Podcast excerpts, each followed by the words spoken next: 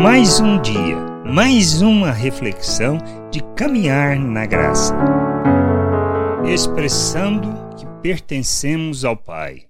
Quando observamos os ensinos de Cristo e nos submetemos à Sua vontade, andando conforme as Suas palavras, nós caminhamos no conhecimento do Pai. À medida que o conhecemos, nós o imitamos e assim realizamos as Suas obras como podemos observar as palavras do Senhor em Lucas, no capítulo 6, versículo 35 e 36.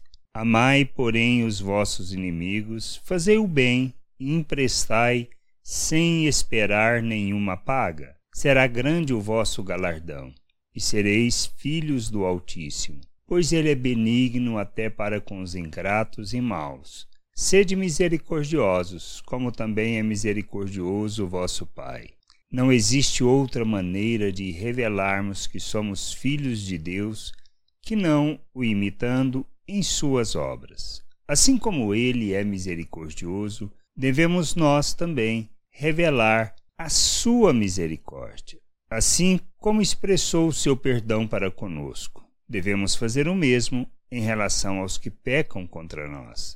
Não se trata de fazer para ter ou para alcançar algo, mas para expressarmos quem somos e de onde viemos. Pois quando nascemos de novo, nascemos do Espírito, somos forjados na sua natureza, na natureza do Pai. Somos feitos à imagem de Cristo, recebemos um novo coração para andar na sua vontade, observando as suas palavras. Expressamos que pertencemos ao Pai que somos filhos, seus filhos, não por causa de nossa religiosidade, mas por sermos seus imitadores e por revelarmos a mesma natureza dele, andando conforme os ensinos de Cristo. Que a gente entenda, que possamos compreender que, que a gente precisa viver expressando que pertencemos ao Pai, pertencemos ao nosso Deus, que estamos ligados a Ele.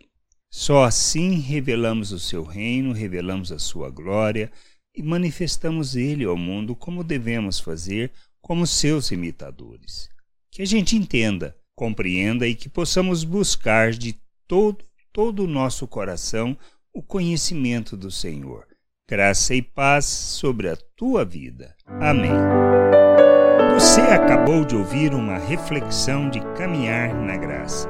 Se você gostou, curta Compartilhe, leve esta mensagem a outras pessoas, para que elas também possam compreender e entender a vontade de Deus. E leia as Escrituras, pois ela é a base, o fundamento para você julgar tudo o que você tem lido e aprendido acerca da vontade de Deus.